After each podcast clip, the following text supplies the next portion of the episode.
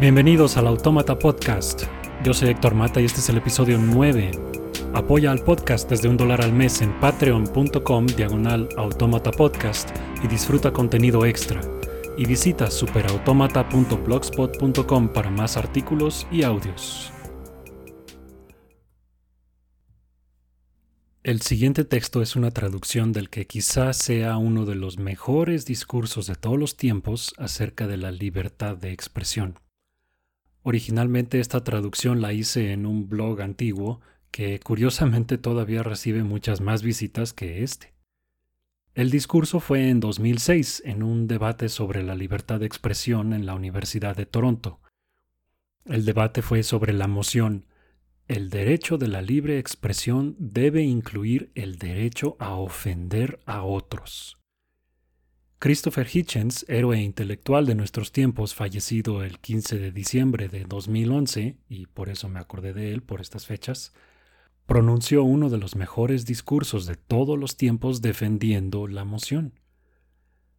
Anexo el video original en inglés para quienes lo entiendan en el sitio, pues siempre es mucho mejor escucharlo a él.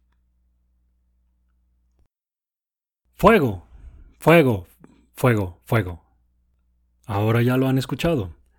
No gritado en un teatro lleno, admitiré, al darme cuenta que al parecer estoy en el salón de escena de Hogwarts. Pero el punto está hecho. Todos conocen el fatuo veredicto del grandemente sobreestimado juez Oliver Wendell Holmes, quien, al ser cuestionado por un ejemplo de cuándo sería apropiado limitar la expresión, dio el ejemplo de gritar fuego en un teatro lleno. Es frecuentemente olvidado que lo que estaba haciendo en esa ocasión era mandar a prisión a un grupo de socialistas yiddish, cuya literatura estaba impresa en un lenguaje que la mayoría de los americanos ni podían leer, quienes se oponían a la participación en la Primera Guerra Mundial que proponía el presidente Wilson y el arrastre de los Estados Unidos a este sanguinario conflicto que los mismos socialistas yiddish habían escapado desde Rusia. De hecho, podría ser plausiblemente argumentado que los socialistas, que habían sido encarcelados por el excelente y sobreadulado Oliver Wendell Holmes, eran los verdaderos bomberos, y que eran los que estaban gritando fuego cuando realmente había un fuego en un teatro ciertamente muy abarrotado. ¿Y quién va a decidir? Bien, mantengan esta cuestión, damas y caballeros, hermanos y hermanas, y espero poder decir camaradas y amigos, en mente. Yo me exento de la amable oferta de protección del anterior orador que fue tan generosamente ofrecida al inicio de esta noche. Cualquiera que quiera decir algo abusivo de mí o a mí es bastante libre de hacerlo e inclusive bienvenido, bajo su propio riesgo. Pero antes de hacerlo deben haber tomado, como estoy seguro todos deberíamos, un curso de repaso de los textos clásicos sobre esta cuestión.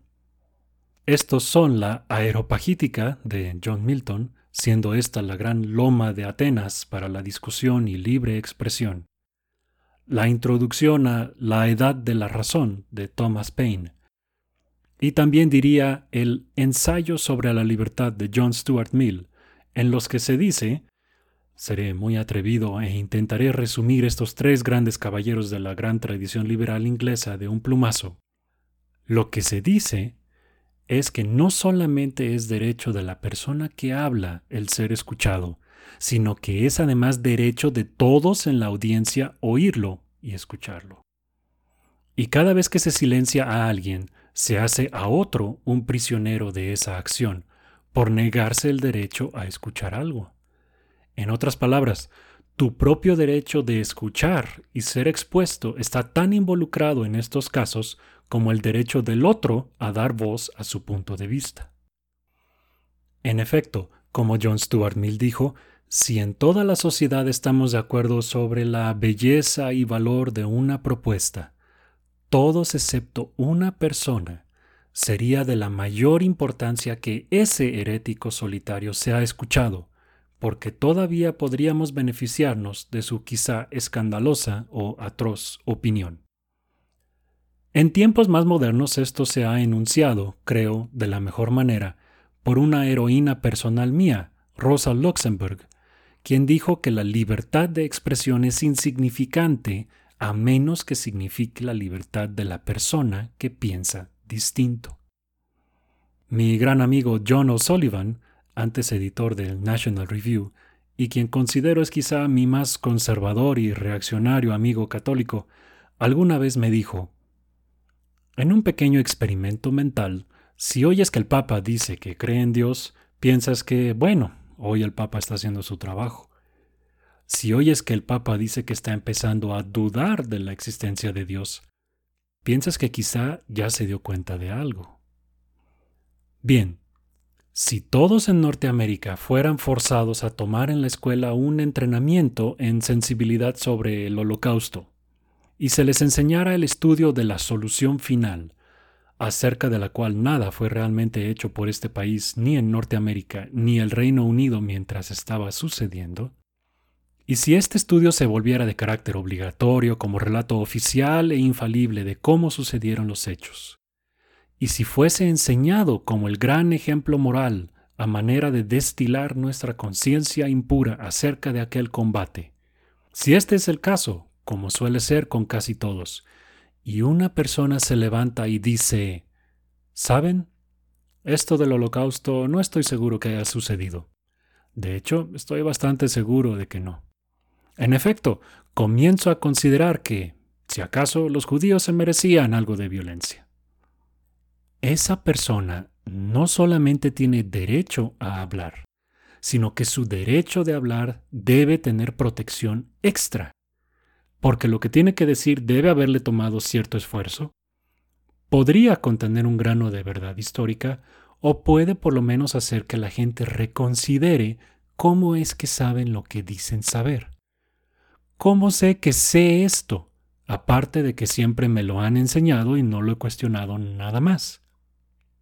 Es valioso partir de principios básicos. Siempre es provechoso preguntarse qué se haría si se encontrara uno con un miembro de la Sociedad de la Tierra plana. Ahora que lo pienso, ¿cómo puedo demostrar que la Tierra es redonda? ¿Estoy seguro acerca de la evolución? Sé que se supone que es cierta. Acá hay alguien que dice que no hay tal cosa y todo es diseño inteligente. ¿Qué tan seguro estoy de mis propios puntos de vista? No se refugien en la falsa seguridad del consenso ni del sentimiento que cualquier cosa que se crea está bien, siempre que uno se encuentre en la mayoría moral. Uno de los momentos más orgullosos de mi vida, esto es decir, en el pasado reciente, ha sido defender al historiador británico David Irving, quien está ahora en una prisión en Austria por nada más que la posibilidad de proferir un pensamiento no bienvenido en tierra austriaca. Ni siquiera fue acusado de decir algo, fue acusado de quizá planear decir algo que violaba una ley austriaca que dice que solamente una versión de la Segunda Guerra Mundial puede ser enseñada en su pequeña y valiente República Tiroleana. La República que nos dio a Kurt Waldheim como secretario general de las Naciones Unidas, un hombre buscado en varios países por crímenes de guerra. El mismo país que nos dio a Jörg Haider, líder de su propio partido político fascista, y miembro del gabinete que mandó a Irving a la cárcel. ¿Saben las dos cosas que hacen famosa a Austria y le dan su reputación de casualidad? Aprovechando que aquí los tengo, espero que haya algunos austriacos aquí para que se molesten. Bueno, lástima si no los hay. Pero los dos grandes logros de Austria son convencer al mundo que Hitler era alemán y que Beethoven era vienés. Ahora, a este orgulloso registro pueden agregar que tienen la valentía de finalmente enfrentar su pasado y encerrar a un historiador británico que no ha cometido ningún crimen más que el de pensar y escribir. Y eso es un escándalo. No puedo encontrar quien me haga segunda cuando argumento esto, pero no me interesa. No necesito quien me haga segunda. Mi propia opinión es suficiente para mí, y reclamo el derecho a defenderla contra cualquier consenso cualquier mayoría, en cualquier lugar y cualquier tiempo. Cualquiera que esté en desacuerdo puede formarse, tomar un número y besarme el culo. Ahora, no sé cuántos de ustedes crean no ser suficientemente maduros para decidir por sí mismos y piensan que tienen que ser protegidos de la edición de Irving de los diarios de Goebbels, por ejemplo, de los que aprendí más del Tercer Reich que del estudio de Hugh Trevor Roper y A.J.B. Taylor combinados cuando estuve en Oxford. Pero para aquellos de ustedes que sí, les recomiendo un breve curso de repaso. Vayan de nuevo y vean no solo la película y la obra de teatro, sino también lean el texto de la magnífica obra de Robert Bolt, A Man for All Seasons. Algunos deberán haberla visto. En ella, Sir Thomas More decide que preferiría morir que mentir o traicionar a su fe. Y en una escena, More está discutiendo con un fiscal cazador de brujas particularmente vil, un sirviente del rey y un hombre hambriento y ambicioso. Y Moore le dice a este hombre, Romperías la ley para atrapar al diablo, ¿cierto? Y el cazador de brujas le responde, Romperla. Acabaría con todas las leyes de Inglaterra si pudiera con eso capturarlo. Sí, seguro que lo harías. Y cuando hayas acorralado al diablo y se diera la vuelta para enfrentarte, ¿a dónde acudirías por protección? Todas las leyes de Inglaterra habrían sido cortadas y aplanadas. ¿Quién te protegería entonces? Tomen en cuenta, damas y caballeros, que cada vez que violan o proponen violar el derecho de libre expresión de alguien más, están en potencia haciendo una lanza para su propia espalda. Porque la otra cuestión que mencionó el juez Oliver Wendell Holmes es simplemente esta. ¿Quién va a decidir? ¿A quién se le concede el derecho de decidir qué expresión es dañina o quién es el orador dañino? ¿A quién comisionamos el determinar con anticipación cuáles son las malas consecuencias que queremos prevenir? ¿A quién se le daría este trabajo? ¿A quién se le adjudicaría la labor de ser el censor? ¿No es famosa la observación en la que el hombre que tiene que leer toda la pornografía para decidir qué pasa y qué no es el que más probablemente acabará depravado? ¿Han oído algún orador de los oponentes a esta moción, elocuentes como fueron, a quien le delegarían la tarea de decidir por ustedes lo que pueden leer? ¿A quién le darían el trabajo de decidir por ustedes, de relevarlos de esta responsabilidad de escuchar lo que pudieran escuchar? ¿Saben de alguien? Manos arriba. ¿Saben de alguien a quien darle este trabajo? ¿Hay algún nominado? ¿Quieren decirme que no hay nadie en todo Canadá lo suficientemente bueno para decirme qué puedo leer o escuchar? No tenía idea. Pero hay una ley que dice que debe existir tal persona, o una insignificante subsección de una ley, les está invitando a ser mentirosos e hipócritas y de negar lo que evidentemente ya saben.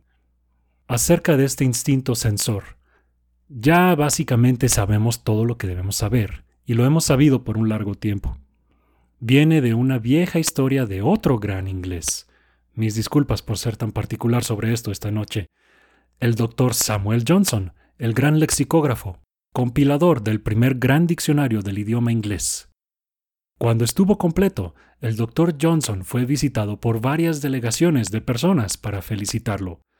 Por los nobles, los comunes, los lords y también por una delegación de respetables damas de Londres que atendieron sus aposentos y lo felicitaron. Doctor Johnson, dijeron, queremos felicitarlo por no incluir palabras indecentes ni obscenas en su diccionario. Damas, respondió Johnson, quiero felicitarlas por ponerse a buscarlas. Cualquiera que pueda entender esa broma, y me complace ver que aproximadamente 10% de ustedes pueden, entiende la cuestión sobre la censura, especialmente la restricción previa, como se le conoce en los Estados Unidos, y donde está prohibida por la primera enmienda a la Constitución. No puede ser determinado con anticipación cuáles expresiones pueden ser aptas o no aptas.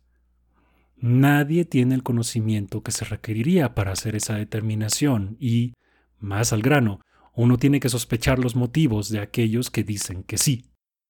En particular, aquellos que están determinados a ser ofendidos, aquellos que hurgarán un tesoro de inglés como el primer diccionario del Dr. Johnson en busca de palabras sucias, para satisfacerse a sí mismos y algún instinto del que no me atrevo a especular. Ahora, estoy absolutamente convencido de que la principal fuente de odio en el mundo es la religión y la religión organizada. Absolutamente convencido. Y estoy feliz de que aplaudan, porque es un gran problema para quienes se oponen a esta moción. ¿Cómo van a prohibir la religión? ¿Cómo van a detener la expresión del odio religioso, el desprecio y el prejuicio?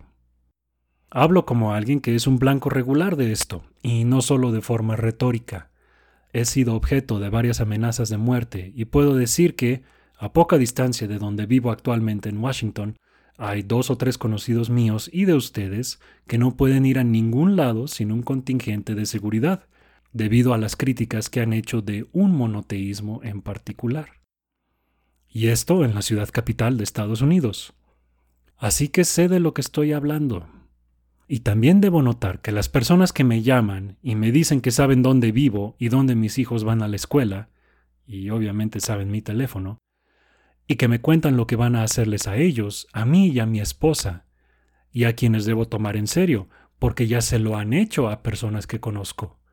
Son justamente estas las personas que van a buscar la protección de una ley contra la libre expresión si digo lo que pienso de su religión, lo cual ahora voy a hacer. Esto porque no tengo lo que pudiera llamarse un prejuicio étnico ni ningún rencor de ese tipo. Puedo llevarme bien con prácticamente cualquiera de cualquier origen, orientación sexual o lenguaje, excepto gente de Yorkshire, por supuesto, que son completamente intratables y estoy empezando a resentir la confusión que se nos está imponiendo ahora, y ha habido algo de ella esta noche, entre creencia religiosa, blasfemia, etnia, profanidad y lo que uno pudiera llamar etiqueta multicultural. Es muy común en estos días que la gente use la expresión racismo anti-islámico, como si un ataque sobre una religión fuera un ataque sobre una etnia. La palabra islamofobia está de hecho comenzando a adquirir el oprobio que alguna vez se reservó para el prejuicio racial. Esta es una sutil y muy molesta insinuación que debe ser atacada de frente. ¿Quién dijo, ¿y qué si Falwell odia a los Jotos? Este es el reverendo Jerry Falwell, búsquenlo. ¿Qué tal si la gente actúa en base a eso? La Biblia dice que hay que odiarlos. Si Falwell dice que lo que dice está en la Biblia, tiene razón. Y sí, podría ser que la gente salga y use violencia. ¿Qué van a hacer al respecto?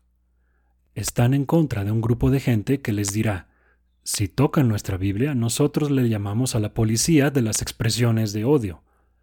¿Y qué van a hacer cuando se hayan creado esa trampa para ustedes mismos? Alguien dijo que la noche de Kristallnacht en Alemania fue el resultado de 10 años de odio contra los judíos. Diez años, deben estar bromeando, fue el resultado de dos mil años de cristianismo, basados en un verso de un capítulo del Evangelio de San Juan, que llevó a un pogrom tras otro cada Pascua de cada año durante cientos de años. Y esto porque dice que los judíos demandaron que la sangre de Cristo se derramara sobre sus cabezas y las de sus hijos hasta la última generación. Esa es la licencia y la incitación para los pogromes contra los judíos. ¿Qué van a hacer acerca de eso? ¿Dónde está su insignificante subsección ahora? ¿Dice que hay que censurar a San Juan? Creo yo que he leído a Freud y entiendo cuál es el futuro de una ilusión y que sé que la creencia religiosa es inerradicable siempre que seamos una estúpida, pobremente evolucionada especie mamífera que una ley canadiense va a resolver este problema? Por favor. No, nuestro problema es este. Nuestros lóbulos prefrontales son demasiado pequeños, y nuestras glándulas adrenales son demasiado grandes, y nuestro pulgar oponible no es tan fabuloso.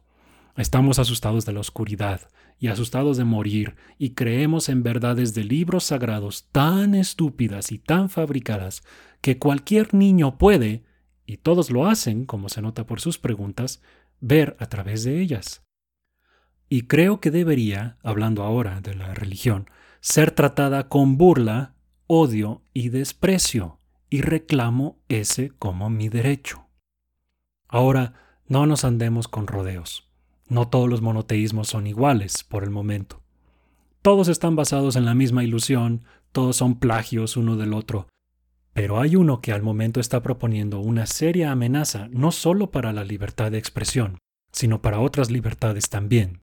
Y esta es la religión que exhibe el terrible trío de autodesprecio, autorrectitud y autolástima. Hablo del Islam militante. Globalmente es un poder gigante. Controla una gran fortuna petrolera, varios países grandes y de gran fortuna, bombea una ideología de wahhabismo y salafismo alrededor del mundo, envenenando sociedades a donde va. Arruina la mente de los niños, atrofiando a los jóvenes en sus madrazas. Entrena a la gente en la violencia, creando una cultura de muerte, el suicidio y el homicidio. Eso es lo que hace globalmente, y es bastante fuerte.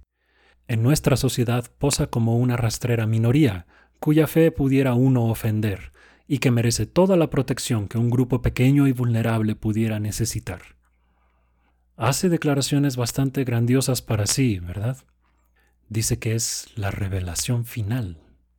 Dice que Dios habló con un comerciante analfabeta en la península arábiga tres veces a través de un arcángel, y que el material resultante, que fue evidentemente plagiado en gran parte del Viejo y Nuevo Testamento, ineptamente, ha de ser aceptado como revelación divina, última e inalterable, y que quienes no acepten esta revelación deben ser tratados como ganado, infieles, propiedad, esclavos y víctimas. Bien, pues les digo algo. No creo que Mahoma haya escuchado esas voces. No lo creo. Y la probabilidad de que yo tenga razón opuesta a la de que un comerciante que no sabía leer tuviera pedazos del Viejo y Nuevo Testamento redictados a él por un arcángel, me da la posición mucho más cercana de estar objetivamente en lo correcto. Pero ¿quién está bajo amenaza? ¿La persona que propaga esto y dice que más vale que escuche porque si no estoy en peligro? ¿O yo, que digo que esto es tan absurdo que hasta se le puede hacer una caricatura? Y ahí van las pancartas y los gritos, Decapítenlos. Esto es en Londres, en Toronto, en Nueva York. Están entre nosotros ya. Decapiten a quienes ofendan al Islam. ¿Se les arresta por expresiones de odio? No. ¿Puedo estar yo en problemas por lo que acabo de decir sobre el profeta Mahoma? Sí, podría. ¿Dónde están sus prioridades, damas y caballeros? Están regalando lo que es más preciado en su propia sociedad y lo están regalando sin siquiera dar pelea y hasta están enalteciendo a quienes les quieren negar el derecho a resistirse. Deberían avergonzarse de esto. Hagan lo mejor que puedan con el tiempo que queda. Esto es realmente serio.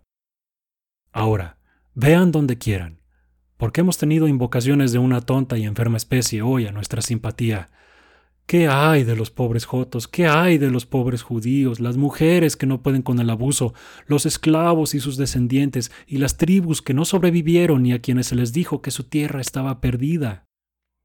Miren a la esclavitud del mundo, la sumisión de las mujeres como ganado, la quema y ejecución de homosexuales, la limpieza étnica, el antisemitismo. Para todo esto, Basta con mirar no más allá de un libro famoso en cada púlpito de esta ciudad y en cada sinagoga y en cada mezquita. Y entonces vean si pueden cuadrar el hecho que la fuente de todo ese odio es también el agente que más pide censura. Y cuando den cuenta que, por lo tanto, esta noche están enfrentados con una gran falsa antítesis, espero que eso, de todos modos, no los detenga de darle a la moción ante ustedes el entusiasta respaldo que merece. Muchas gracias. Buenas noches.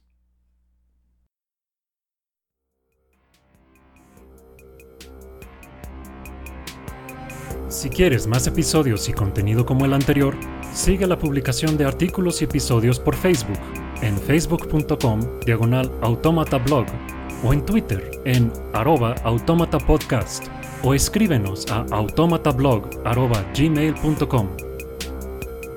El podcast es posible gracias a tu apoyo. Si te agradó lo que escuchaste, puedes donar al podcast visitando la página de apoyo en superautomata.blogspot.com O puedes hacer un donativo mensual visitando patreon.com diagonal automata podcast.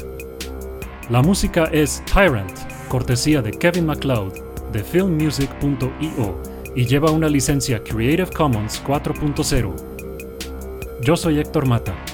Gracias por escuchar.